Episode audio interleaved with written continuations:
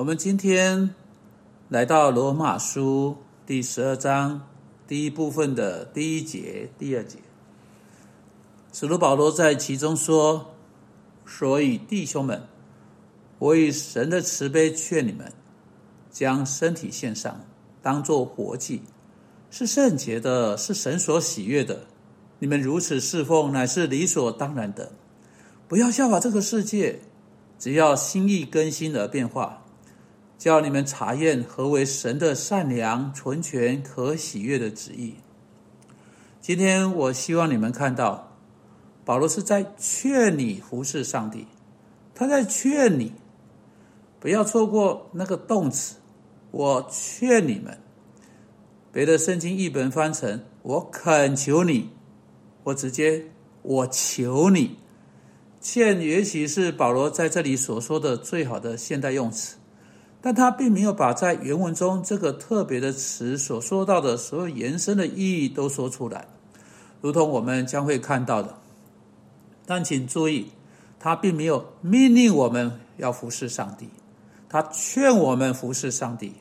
他大可以命令我们，他大可以对我们说：“离开你的座位，忙碌起来。”他大可以明明白白地说：“如果你不去服侍，为什么不呢？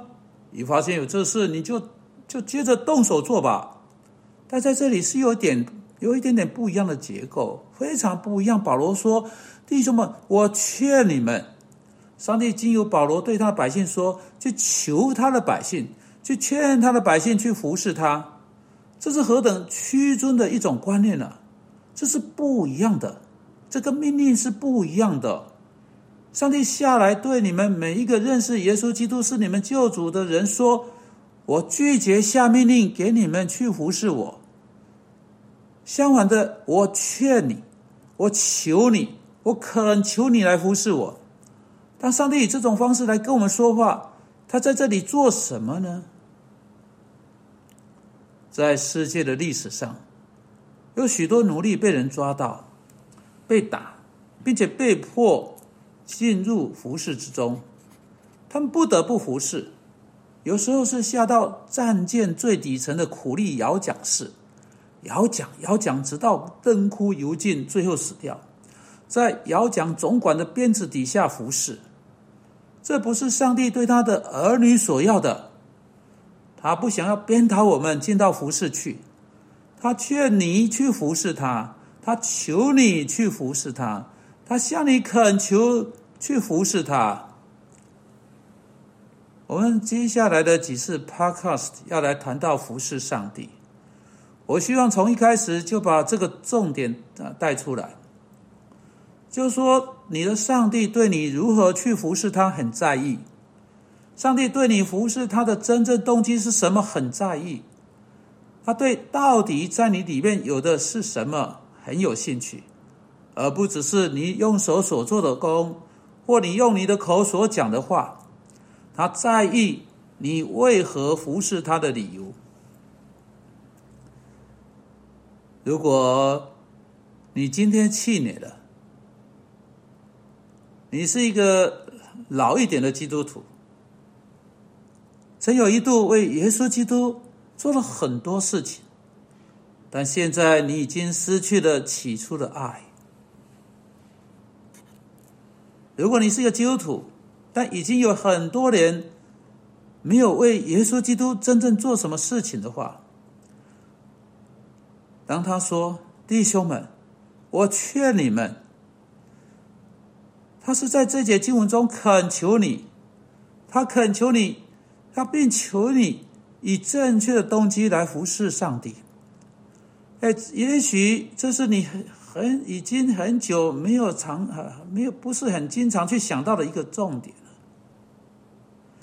但你知道，上帝并不希望他的仆人拖着沉重的步伐进到他的侍奉中，他希望你是热心的仆人。有时我看着啊，献诗的人，看着献诗的人。